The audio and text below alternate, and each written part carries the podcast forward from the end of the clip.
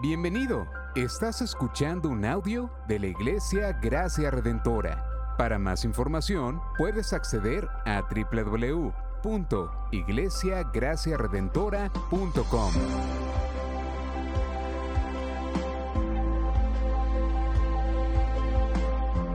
En la exposición de la palabra, el pastor Xavier Torrado.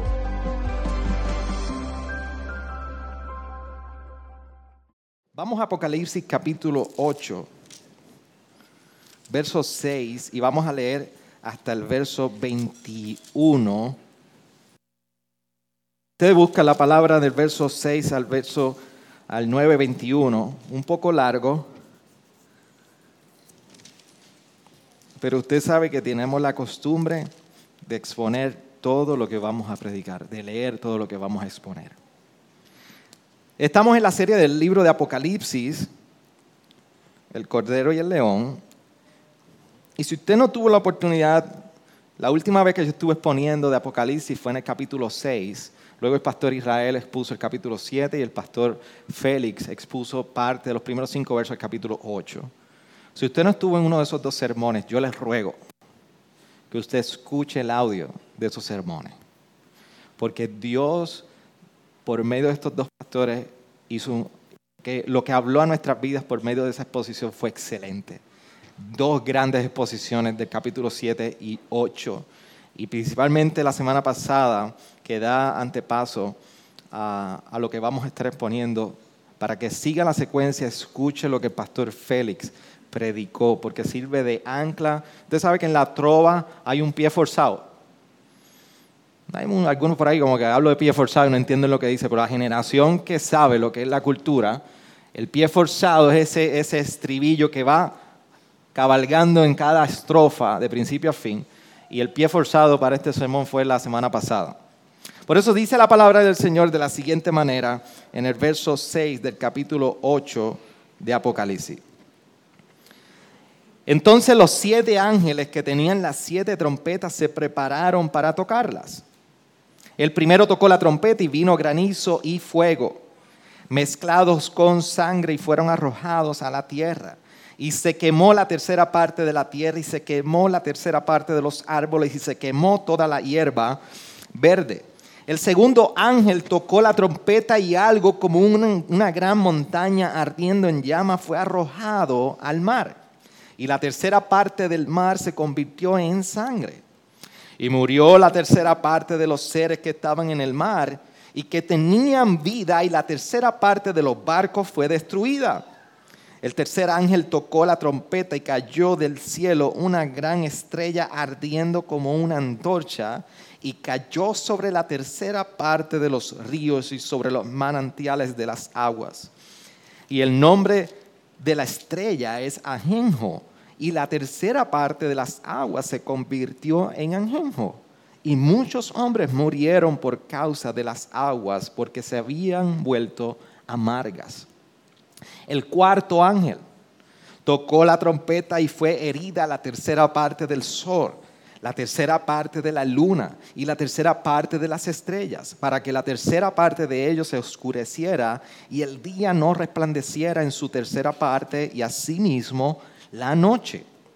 Entonces miré y oí volar a un águila en medio del cielo que decía a gran voz, ay, ay, ay, de los que habitan en la tierra, a causa de los toques de trompeta que faltan, que los otros tres ángeles están para tocar. Y el quinto ángel tocó la trompeta y vi una estrella que había caído del cielo a la tierra y se le dio la llave del pozo del abismo. Cuando abrió el pozo del abismo subió humo del pozo como el humo de un gran horno. Y el sol y el aire se oscurecieron por el humo del pozo. Y del humo salieron langostas sobre la tierra. Y se les dio poder como tienen poder los escorpiones de la tierra. Y se les dijo que no dañaran la hierba de la tierra ni ninguna cosa verde ni ningún árbol, sino solo a los hombres que no tienen el sello de Dios en la frente. No se les permitió matar a nadie, sino atormentarlos por cinco meses y su tormento era como el tormento de un escorpión cuando pica al hombre.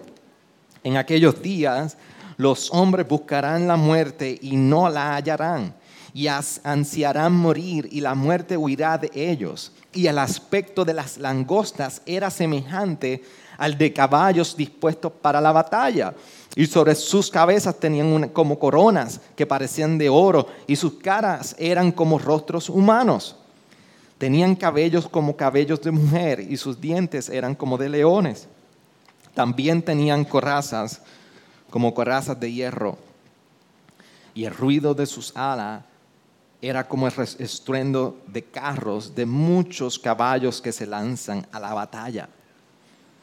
Tienen las colas parecidas a escorpiones y aguijones y en sus colas está su poder para hacer daño a los hombres por cinco meses. Tienen sobre ellos por rey al, rey, al ángel del abismo, cuyo nombre en hebreo es Abadón y en griego se llama Apolión. El primer ay ha pasado, he aquí aún vienen dos ayes después de estas cosas, de estas cosas. El sexto ángel tocó la trompeta y oí una voz que salía de los cuatro cuernos del altar de oro que está delante de Dios y decía el sexto ángel que tenía la trompeta, suelta a los cuatro ángeles que están atados junto al gran río Éufrates. Y fueron desatados los cuatro ángeles que habían sido preparados para la hora, el día, el mes y el año, para matar a la tercera parte de la humanidad y el número de los ejércitos de los jinetes era de 200 millones. Y yo escuché su número. Y así es como vi en la visión los caballos y a los que montaban. Los jinetes tenían corosas, corosas color de fuego, de jacinto y de azufre. Las cabezas de los caballos eran como cabezas de leones y sus bocas salía fuego, humo y azufre. La tercera parte de la humanidad fue muerta por estas tres plagas por el fuego, el humo y el azufre que salían de sus bocas. Porque el poder de los caballos está en su boca y en sus colas, pues sus colas son semejantes a serpientes, tienen cabezas y con ellas hacen daños, daño.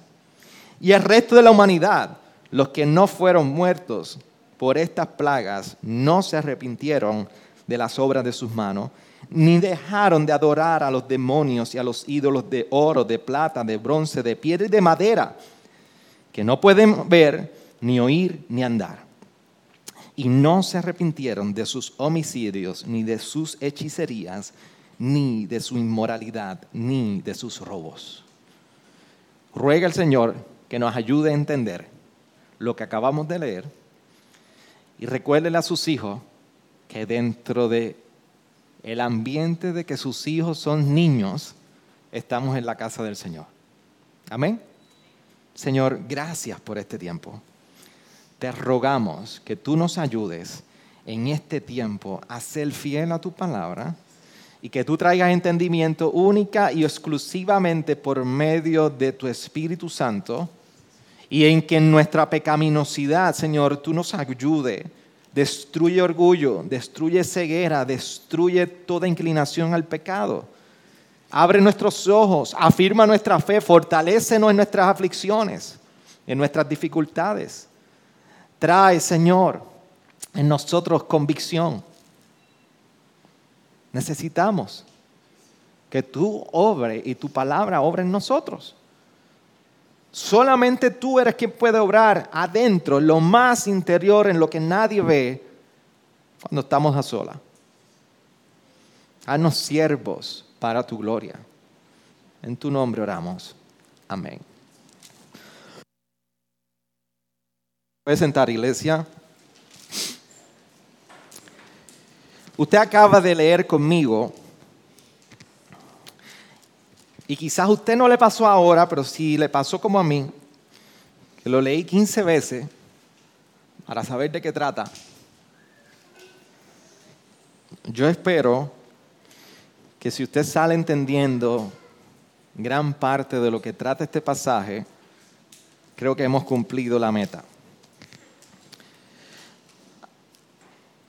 A nosotros que estuvimos de vacaciones recientemente, y estuvimos visitando ciertas áreas de, de diferentes atracciones, hay una muy relacionada a una película que se llama Monster Inc.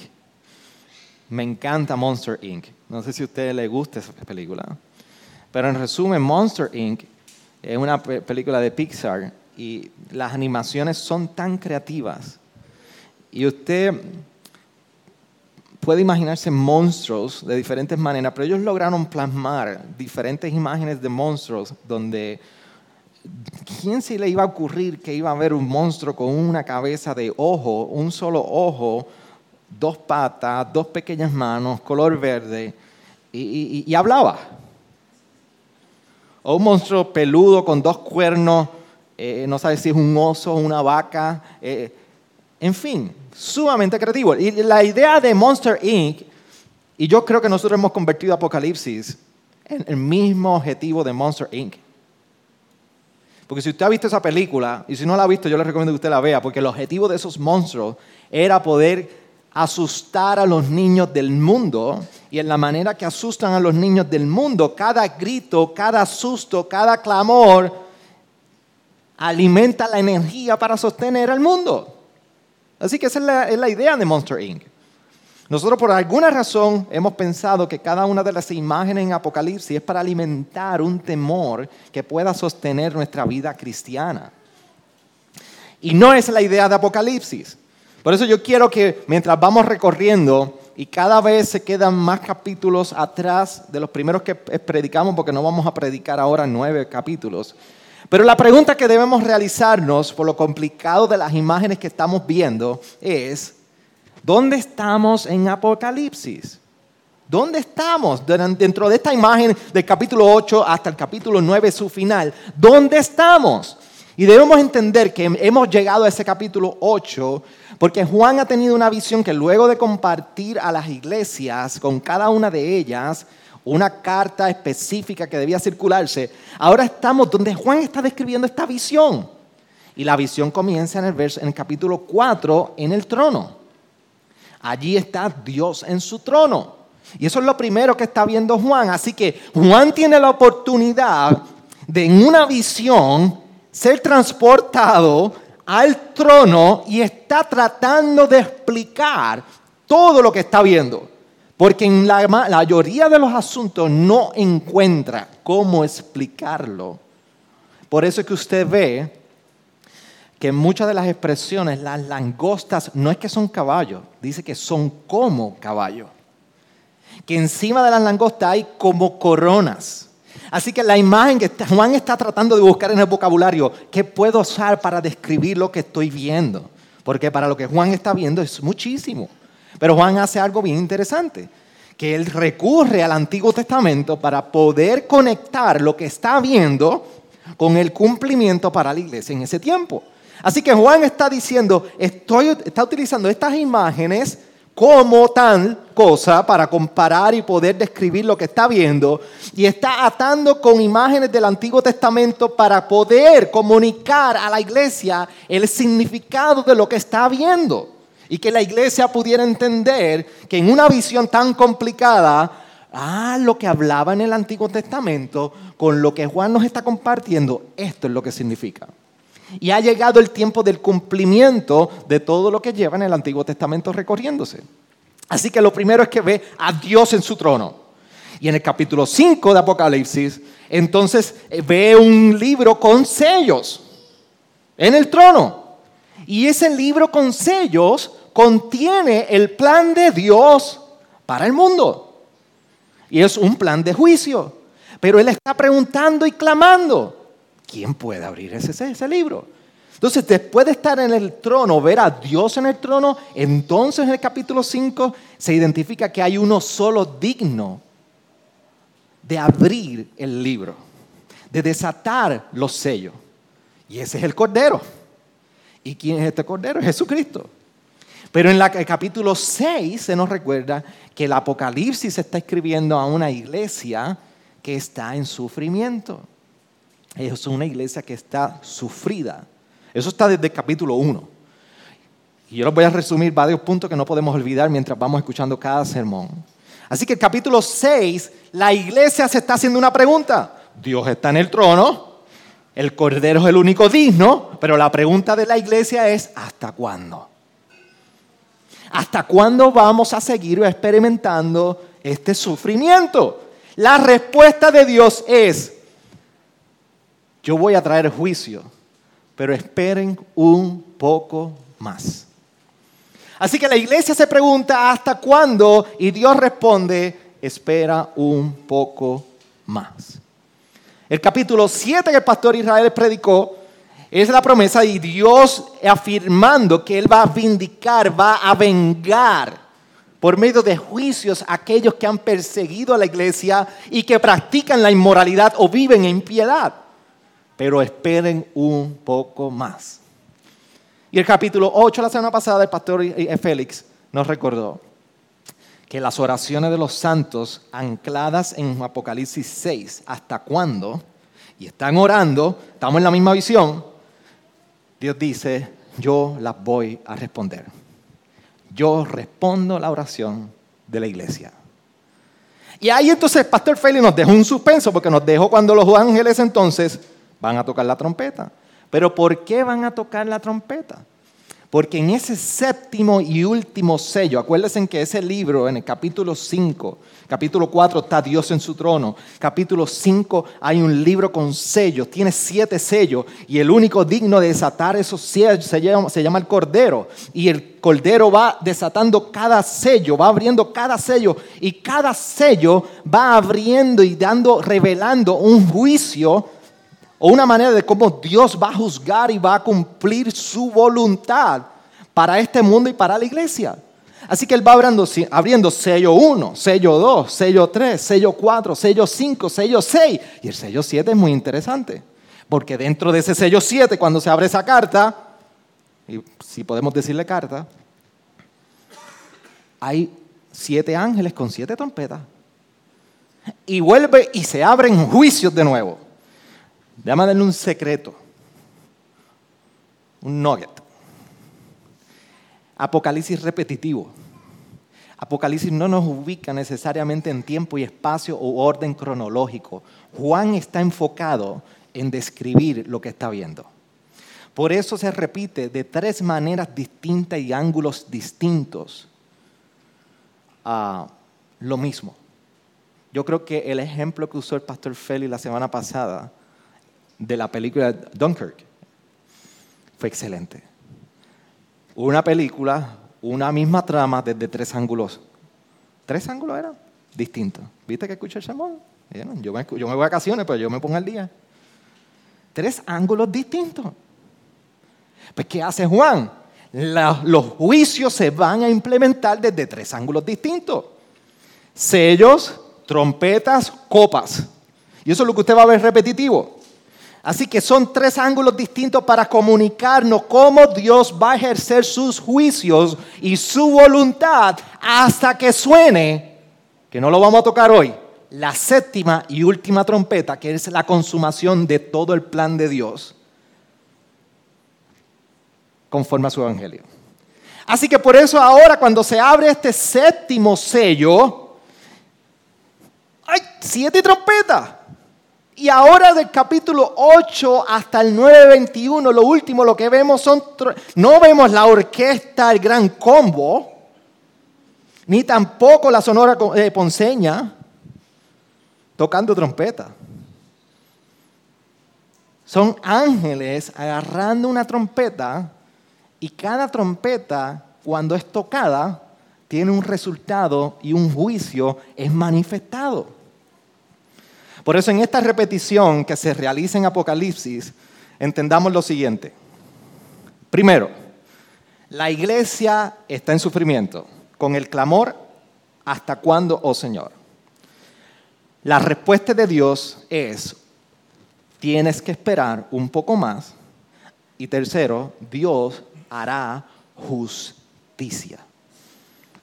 Entonces, ¿cómo nos invita Apocalipsis delante de este capítulo 8 y todo lo que hemos estado predicando y seguiremos predicando? Yo quiero que usted tenga esto en sus lentes para leer Apocalipsis y como filtro en lo que está escuchando en cada uno de nuestros sermones. Apocalipsis nos invita a descansar en la justicia de Dios. En la justicia de Dios y que conforme a esa justicia Él va a juzgar la impiedad, la inmoralidad y a los impíos. Entonces, cuando tú y yo clamamos a Dios, porque cuando tú y yo clamamos a Dios, clamamos desde el sufrimiento, clamamos desde la injusticia, clamamos desde nuestra necesidad, clamamos de la agonía que estamos experimentando por el dolor y la injusticia que podemos ver. ¿Y sabe por qué el ser humano es natural para el ser humano clamar a Dios por justicia? Porque todos, todos anhelamos ver justicia. Es obvio, pastor. No, no es tan obvio. Pero el clamor en nosotros para que Dios responda desde nuestra necesidad y nuestro sufrimiento es porque tú y yo anhelamos ver justicia. Entonces, Apocalipsis 8, los primeros cinco versos nos recuerdan que Dios está cercano a su iglesia y que está respondiendo a la oración de sus santos. Pero lo interesante de este capítulo, cuando nosotros vimos la semana pasada, y necesito hacer referencia en ese verso 1, que abrió el séptimo sello, hubo silencio en el cielo por media hora. Yo estoy seguro que cada uno de nosotros hemos estado en alguna circunstancia donde alguien mete la pata, alguien dice algo o alguien hace algo y el silencio es sepulcrar.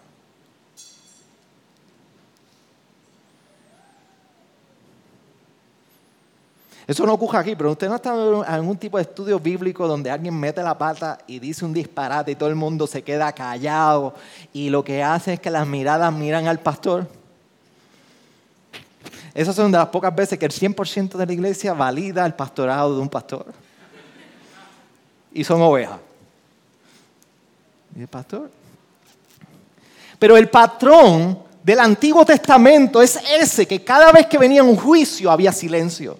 Por eso cuando nosotros vemos uno de los profetas, Sofonías, en el capítulo 1, verso 7, mira cómo dice Sofonías, calla delante del Señor Dios, porque el día del Señor está cerca, porque el Señor ha preparado un sacrificio, ha consagrado a sus invitados. El día del Señor que lo vemos en Apocalipsis viene recorriendo todos los profetas y en el día que se está anunciando juicio.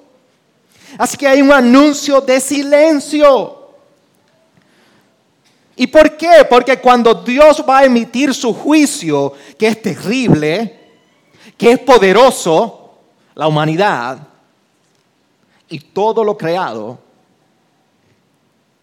lo puede percibir. No hay nada superior al llamado y al juicio de Dios sobre todo lo creado. A nosotros nos encanta romantizar a un Dios. Y esto viene producto de un Dios que lo hemos hecho tan, tan airado, tan lejos, tan... Eh, eh, además fue la palabra de la boca ahora mismo. Punitivo un Dios tan lejano y parece que Dios está con un látigo azotando, azotando. Y nosotros somos sus víctimas. Y una imagen distorsionada de la naturaleza de Dios nos ha llevado a romantizar a Dios. Donde queremos hacer un Dios tan, tan, está cerca, pero es tan romántico, tan amoroso, tan amoroso, que el carácter santo y justo de Él lo hemos comprometido. Ciertamente la inminencia de Dios es real. Dios está cercano a nosotros. Pero nosotros podemos olvidar que Dios es santo y que Dios un día va a juzgar. Dios va a juzgar y no hay quien pueda cambiar eso. Entonces, ante esto merece silencio. Entonces, cuando nosotros clamamos desde nuestro sufrimiento, clamamos por justicia, que es lo que está sucediendo en Apocalipsis 8, y es la misma experiencia que tú y yo podemos vivir. Los santos están clamando para que Dios intervenga. Y la pregunta que resuena una y otra vez y resuena contigo y conmigo, ¿hasta cuándo, oh Señor? Dios dice, yo voy a juzgar. Y cuando se desata ese último sello y se anuncia que el Cordero abre ese sello, hay silencio. Es la respuesta de Dios al clamor de su iglesia. El problema es que cuando nosotros asociamos nuestras oraciones con el carácter de Dios, nosotros siempre formamos nuestras oraciones y le damos forma a lo que comunicamos a Dios conforme a nuestras propias necesidades. Y eso es natural. Mire, yo me siento con mis hijas a enseñarle a orar. Y cuando las pongo a veces solitas por ahí, que lo hacen, lo hacen bien porque están escuchándome, están allí a ver qué papi dice. A veces terminamos la oración y retomamos y decimos de camino a la escuela, ok, vamos a dar gracias. Oramos por todo, pero no dimos gracias.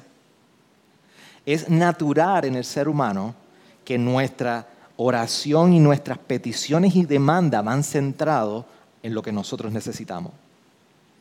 Pero las oraciones de Dios están tan, las oraciones nuestras deben de estar tan ligadas a su perfecta voluntad, a su eterna voluntad de juzgar la tierra como en la oración modelo de Mateo 6.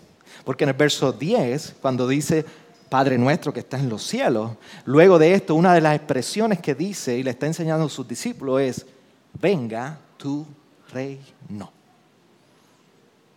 Y la venida del reino de Dios, ahí está llegando conmigo, ¿verdad? Está ligada a que Dios va a establecer su reino, pero va a traer juicio en el establecimiento de su reino. Entonces nuestras oraciones deben estar llenas de anhelar que Dios traiga juicio. Ahora, por favor, en su libreta no anote el vecino, el que me pone la bachata como teníamos uno nosotros todos los sábados a las de 9 a 12 de la noche. El que me hizo esto, la lista negra. Señor, aquí está en tus manos. La venganza tuya no es mía.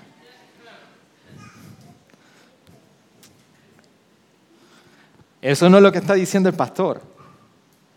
Lo que estoy diciendo es que cuando nosotros miramos alrededor de nosotros, cuando nosotros visitamos las redes, cuando nosotros vemos el sufrimiento a nuestro lado, cuando nosotros vemos el, pecado que parece que está triunfando, pero no está triunfando, cuando vemos la inmoralidad de nuestros días, cuando nos acercamos en temor de qué va a suceder en la crianza de nuestros hijos, en nosotros que peleamos día a día, nos enfrentamos en, en este mundo con pecado, que hasta mirar un billboard puede ser incitante el pecado que nosotros podamos orar, Señor, venga tu reino. Ese es el clamor de su iglesia, ven pronto.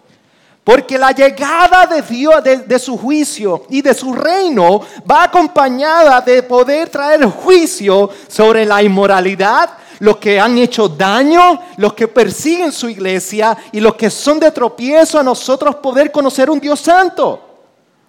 Y sí, también incluye familia, vecinos, amistades, compañeros que son impíos.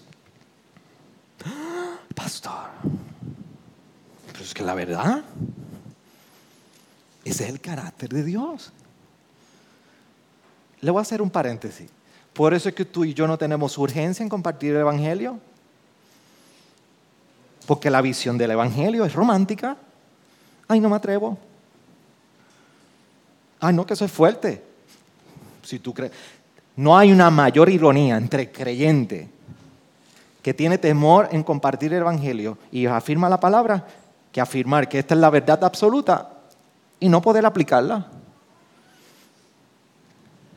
¿Me, ¿Me entiendes? Yo no estoy diciendo tampoco.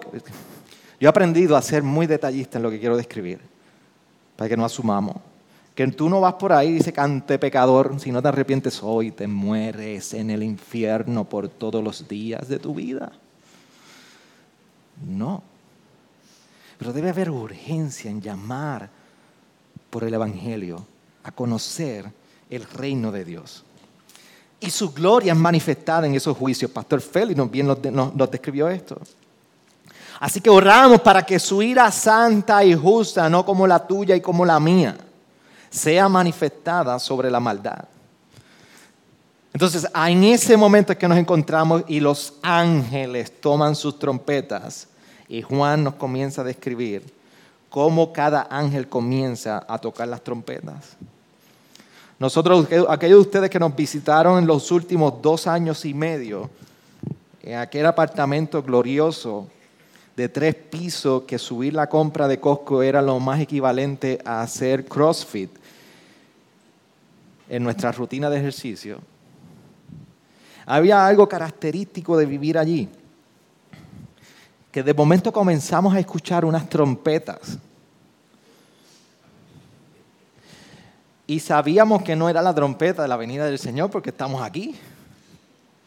Pero a las seis de la mañana sonaba una trompeta a las 5 de la, de la tarde sonaba otra trompeta.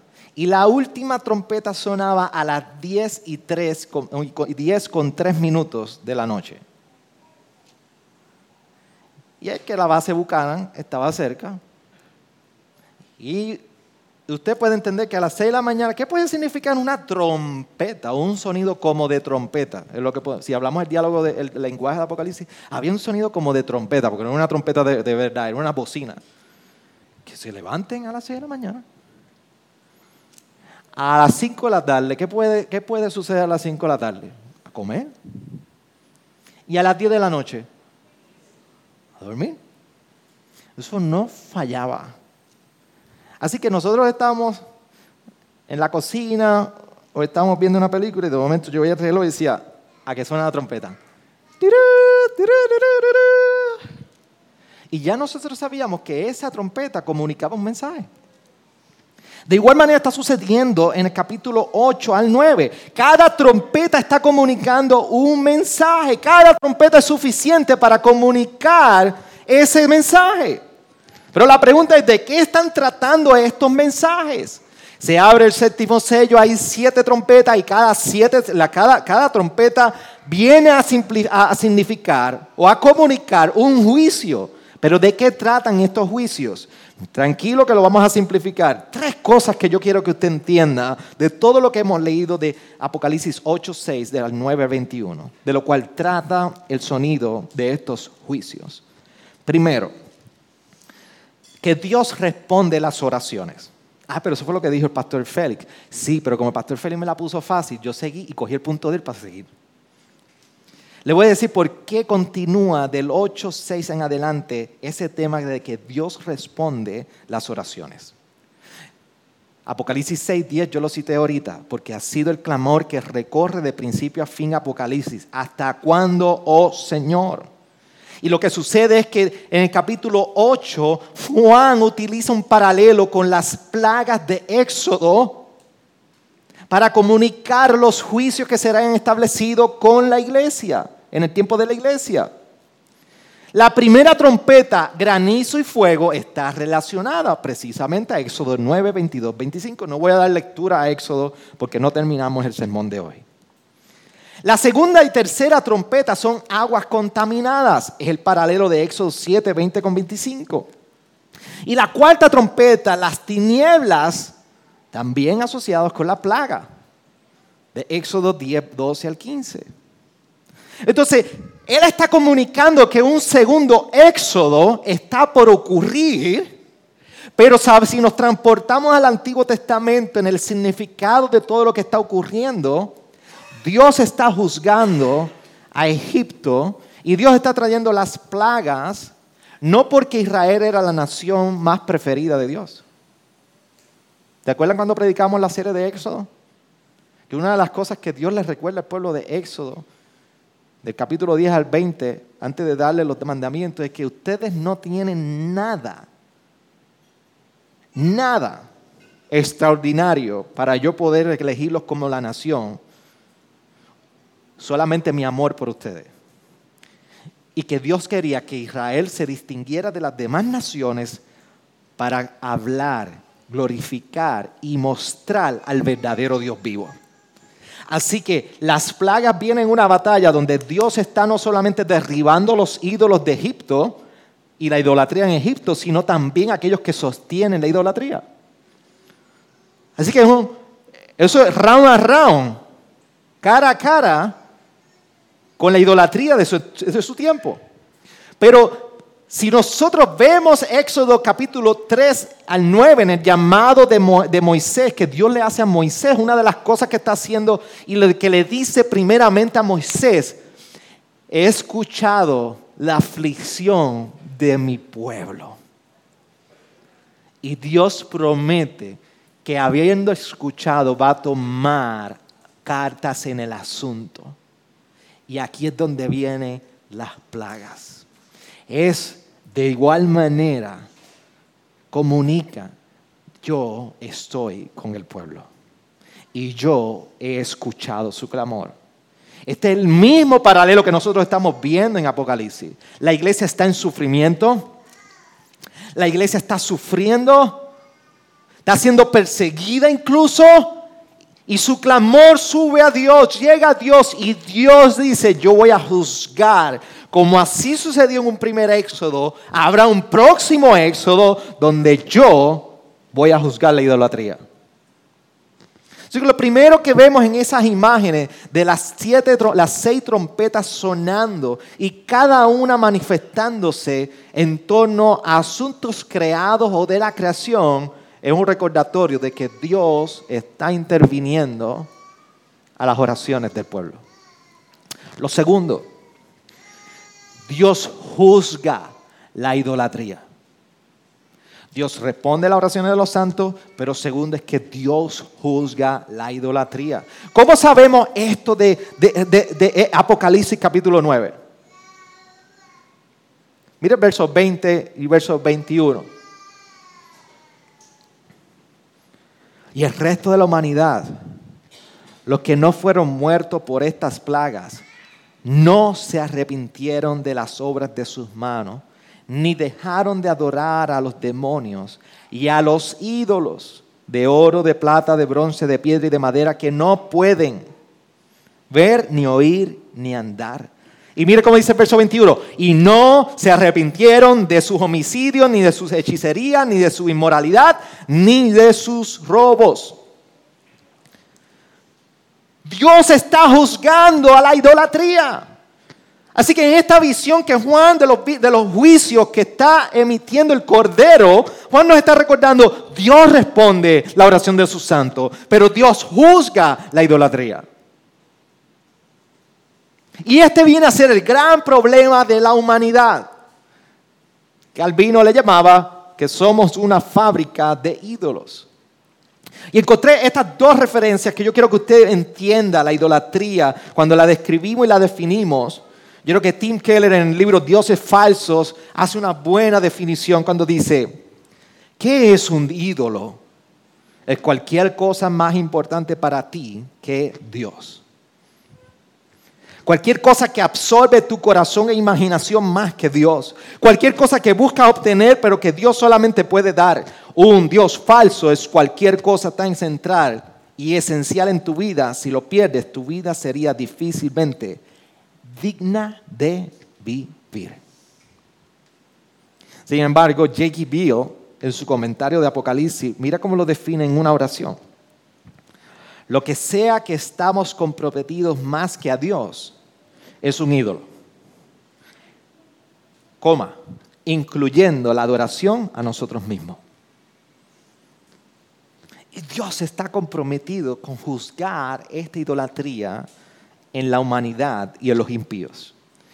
Y tercero, Dios no solamente responde las oraciones, en este pasaje nos enseña que responde las oraciones, Dios no solamente juzga la idolatría, es que Dios juzga al impío para el arrepentimiento. ¿Por qué sabemos que estos juicios van directo al arrepentimiento del impío? Porque acabamos de leer que en, Apocalipsis 9, 20, 21 se resalta el no arrepentimiento de los impíos, pero un poco antes leímos en el, en el verso 4 del capítulo 9 lo siguiente. Se les dijo que no dañaran la hierba de la tierra, ni ninguna cosa verde, ni ningún árbol sino solo a los hombres que no tienen el sello de Dios en la frente. ¿Quiénes son los que tienen el sello de Dios en la frente? Su iglesia, los que estaban debajo del trono, los que Dios ha guardado, los que son del Cordero. Así que en toda esta intención, Dios está juzgando a ídolos y a toda cosa idolatrada, pero también está juzgando al impío, al que no persigue el arrepentimiento. Y por eso Apocalipsis, Juan resalta en esos últimos dos versos el que no hubo arrepentimiento en estos impíos. ¿Por qué? Porque el objetivo de cada juicio contra el impío se llama arrepentimiento. Así que si pudiéramos resumir en tres partes todo lo que hemos leído de cuánta bestia y desastre está ocurriendo en estos juicios, que Dios responde las oraciones de los santos. Por eso está ocurriendo estos juicios. Dios está comprometido con juzgar la idolatría. Y tercero, que Dios juzga al impío esperando arrepentimiento. Ay, ¿cómo yo entonces, qué tiene que ver esto conmigo, pastor? Yo no sé si usted está siguiendo la serie mundial de béisbol. A mí yo no soy muy, muy, muy fan del béisbol, pero lo sigo de lejito. Es que sé un poquito por encima. Pero una de las cosas que a mí me, me, me atrae muchísimo es cuando uno de nuestros lanzadores que están en los Mets de Nueva York, Edwin Sugar Díaz, y si usted no sabe quién es Edwin Sugar Díaz, es uno de los mejores relevistas o, finisher. Es ese tipo de lanzador que pone las últimas entradas para cerrar el juego, para garantizar que ese juego está, lock, está, está ganado. Edwin Sugar Díaz, esa es su especialidad. Él llega y en dos entradas simplemente, o en una entrada o tres entradas, termina el juego. Pero hay algo bien característico cuando llaman a Edwin Sugar Díaz a entrar al terreno de juego. Es que él decidió que la música que iban a poner cada vez que él iba a entrar al juego era la de Timmy Trumpet. Saca un extracto de la, de la canción, o más bien, sí, la canción de Timmy Trumpet que se usa en la serie de Narcos. Yo no estoy auspiciando la serie de Narcos. Pero cuando suena la trompeta de Timmy Trumpet, si usted no lo ha hecho, no ha visto esa entrada triunfal antes de acabar el juego de Edwin Sugar Díaz, búsquenlo en YouTube. No lo haga ahora, por favor. Y busque. ¿Sabe lo que está sucediendo ahí? Incluso llevaron a Timmy Trumpet en vivo a tocar la trompeta en una ocasión mientras Sugar Díaz entraba al parque por el mismo centro field. Creo que es el left field hasta que él llega al bullpen allí a pechar y a tomar la bola. Hace dos cosas. Su equipo y su fanaticada comienzan a excitarse de tal manera que se meten en el juego porque alguien que viene a ser defensor y acabar esto llegó. Y a los bateadores que vienen ahora a enfrentarse, tienen que decir, el que viene es Sugar Díaz. El que viene es alguien serio que va a acabar este juego, alguien bueno, con poder. Y yo, yo miraba esta imagen, me recordaba esta imagen mientras ayer veía el primer juego de Puerto Rico. Y una de las cosas que me recuerda es cuando nosotros escuchamos estas trompetas en Apocalipsis. Yo dije, aquí está, aquí está el mensaje. Porque estas mismas trompetas nos deben animar a nosotros como su iglesia. El Cordero ha abierto el último sello. Y los juicios de venga tu reino, de la voluntad de Dios, son desplegados sobre toda la creación. Nuestro champion está interviniendo en nuestro clamor. Y esto trasciende mucho más allá que un juego a la novena entrada, empate. No, mi hermano. Es un asunto de vida eterna Y ahora las trompetas están sonando. Para los impíos debe ser de estruendo y temor. Pero para su iglesia es un recordatorio de que Dios está contestando sus oraciones y que Dios no se olvida de su pueblo. Por eso yo quiero que, usted recuerde al sonido de cada trompeta en los juicios del Cordero. Este pasaje nos debe recordar la intención para con nosotros hoy. Y yo quiero que usted me escuche bien en esta porción del mensaje. Una, debe llevarnos a preguntarnos cómo estamos orando. Tus oraciones, mis oraciones, nuestras oraciones, ¿qué expone de nosotros? Oramos para que su gloria sea manifestada sobre la maldad y que su ira sea manifestada sobre la inmoralidad. Porque ahí está incluido, venga su reino. Pero también cuando oramos debemos estar preparados que la respuesta del juicio de Dios hacia lo injusto en ocasiones hacia aquellos que nos han hecho mal es que Dios va a manifestar ese juicio trayendo arrepentimiento sobre los que nos han hecho mal. Por eso, una de las, por eso anhelamos que su reino venga y su juicio sea manifestado en medio de nosotros. No para haber destruido, es que Dios llame arrepentimiento. Y aquellos que te han hecho mal, en nuestras oraciones clamando por juicio, no necesariamente es destrucción, porque su justicia no es conforme a nuestra justicia. Tu justicia y mi justicia es ojo por ojo, diente por diente. Pero la justicia de Dios, por severa que sea, llama al arrepentimiento. Nuestras oraciones están tan empapadas de nuestras necesidades y de nuestro egocentrismo que olvidamos lo que representa venga tu reino.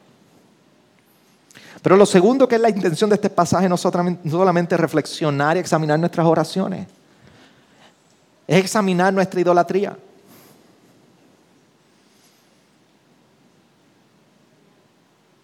Y yo tengo dos preguntas para ti. ¿Qué, ¿Qué, ha tomado el trono de tu vida? y de tu corazón que compromete tu vida con el Señor.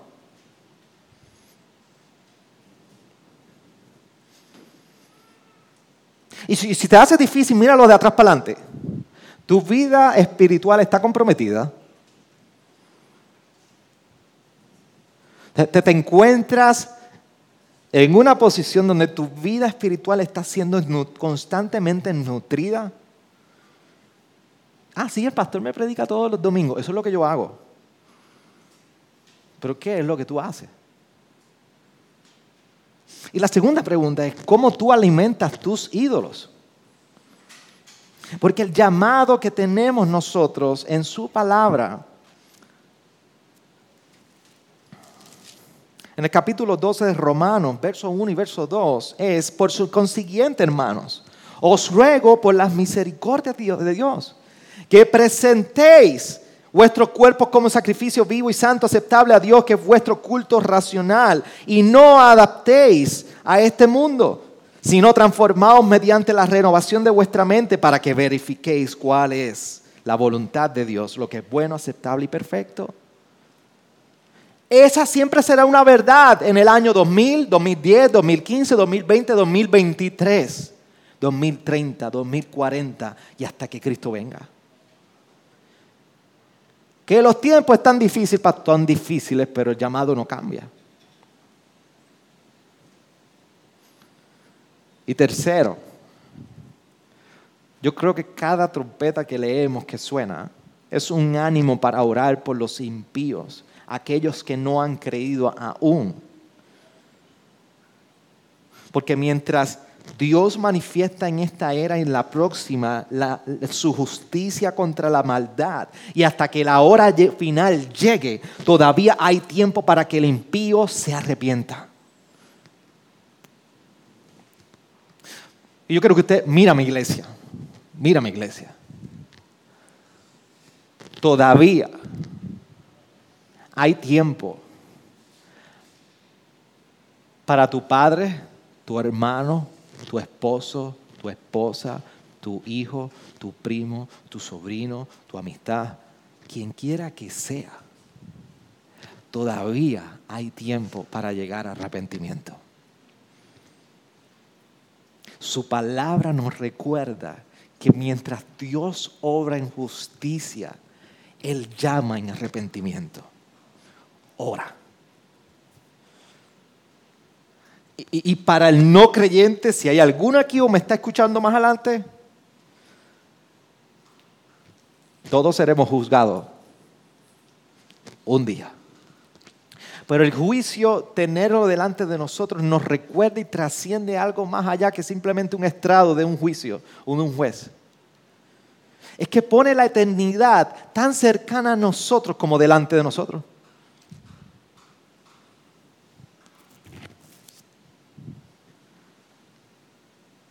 Usted sabe que cada vez que uno entierra a un muerto, o vamos a un funeral en el fallecimiento de una persona, ¿sabe lo que provoca? Que nos pone la muerte delante de todos nosotros. El juicio, saber que Dios va a juzgar. Yo, yo no creo que deba ser la respuesta primaria a nosotros recurrir a la salvación. Pero es la verdad que va ligada al estatus nuestro espiritual y de que hay una eternidad de la cual tú y yo tenemos que tomar cartas en el asunto y que tenemos que reflexionar hoy porque mañana no hay día para eso, es hoy. Tener un juicio pone la eternidad delante de nosotros, pero también nos recuerda que estamos a tiempo para el arrepentimiento. Y estamos a tiempo para el arrepentimiento. Romanos 5.8 nos recuerda que por el amor de Dios sobre todas las cosas. Porque antes aun siendo tú y yo pecadores, Cristo murió por nosotros. Y lo segundo, no solamente por el amor de Dios, sino porque Jesús es el Señor de todas las cosas. Y podemos por eso ir a Romanos 10.9 y recordar que si confesamos con nuestra boca quién es Él, somos salvos. El que tenga oído, que oiga lo que el Espíritu dice a su iglesia. Inclina su rostro. Gracias por sintonizarnos. Puedes encontrarnos en las diferentes plataformas de redes sociales, como también visitarnos a www.iglesiagraciaredentora.com.